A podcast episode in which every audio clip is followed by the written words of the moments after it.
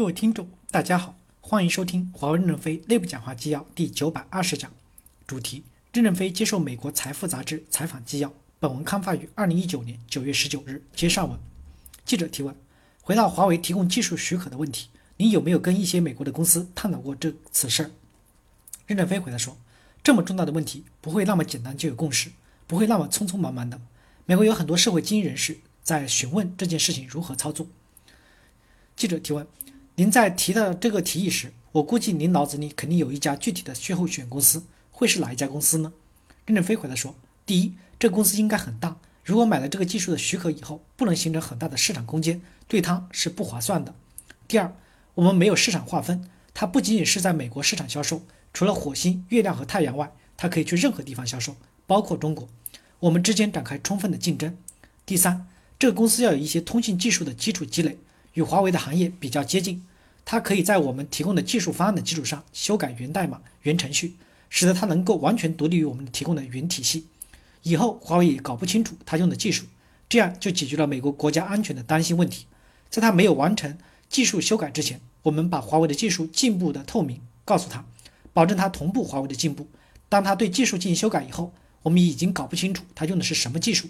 从那时起，我们继续再保持十年，把自己改进的思考单。方面告诉他，我们是真心诚意的想做这个技术许可，我们不会留后手和秘密，我们对被许可方开放透明，不是我们傻，而是以此让华为公司十九万员工面对一个强大的竞争对手，谁也不敢睡懒觉。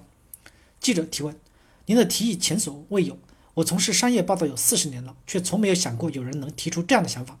有人认为这个想法非常的疯狂，所以转过头来质疑您做这个事情的诚意。任正非回答说：现在。督促华为公司进步的鞭子在我手里，未来我将把这个鞭子转交给美国公司，美国公司进步成为强大的竞争对手，逼着我们的十九万人心惊胆战的努力前进。记者提问：刚才问您华为把五 G 技术许可出去，您脑子里是否有具体的公司时，您给了一些条件，有哪些公司可以满足这一条件呢？能否列举几个公司或人的名字，觉得这一公司配得上做华为的合作伙伴？任正非回答说。我不能去点名哪些公司，我认为这是一种冒犯。但是我相信美国一定有这种这样胸怀大志、想称霸世界的公司。媒体如果有猜测，不是我的责任。记者提问：如果有美国公司对这一极为罕见的交易提有兴趣，他们应该给谁打电话？任正非回答说：拨打华为任何人的电话都能转到公司最高司令部来，联系公共关系部或者我的邮箱都行。记者说：我们可以把您的邮箱地址放在我们发表的文章中吗？任正非回答说：“没问题。”记者说：“好的，那我就放进去看看会发生什么。”任正非回答说：“我支持。”记者提问：“这样的交易会不会存在一些复杂的监管问题呢？您是否考虑过政府会反对这一交易，或者保持或者持保留的态度？您有没有收到一些来自美国的反馈？”任正非回答说：“没有。美国的政界有人问过问过这个事儿，但是中国政府应该不需要审批，因为这是商业性的交易。我们不是把自己的技术完全卖了，而是许可美国公司。”我们自己还在此基础上面往六 G 走，美国公司也在此基础上面往六 G 走，和平的竞争。美国政府也没有必要审批，因为五 G 的基站完全是一个透明的系统，是信息包不打开直接往后转，安全问题在核心网，核心网是以软件为中心。美国有大量的公司都能做出核心网来，如果需要我们的核心网，核心网技术也可以卖。我刚才讲了，包括芯片技术都可以卖，因此我们已经很透明了。美国公司拿到技术以后可以修改。建立独立的安全体系与我们脱钩，因为我们也不知道它是怎么修改的。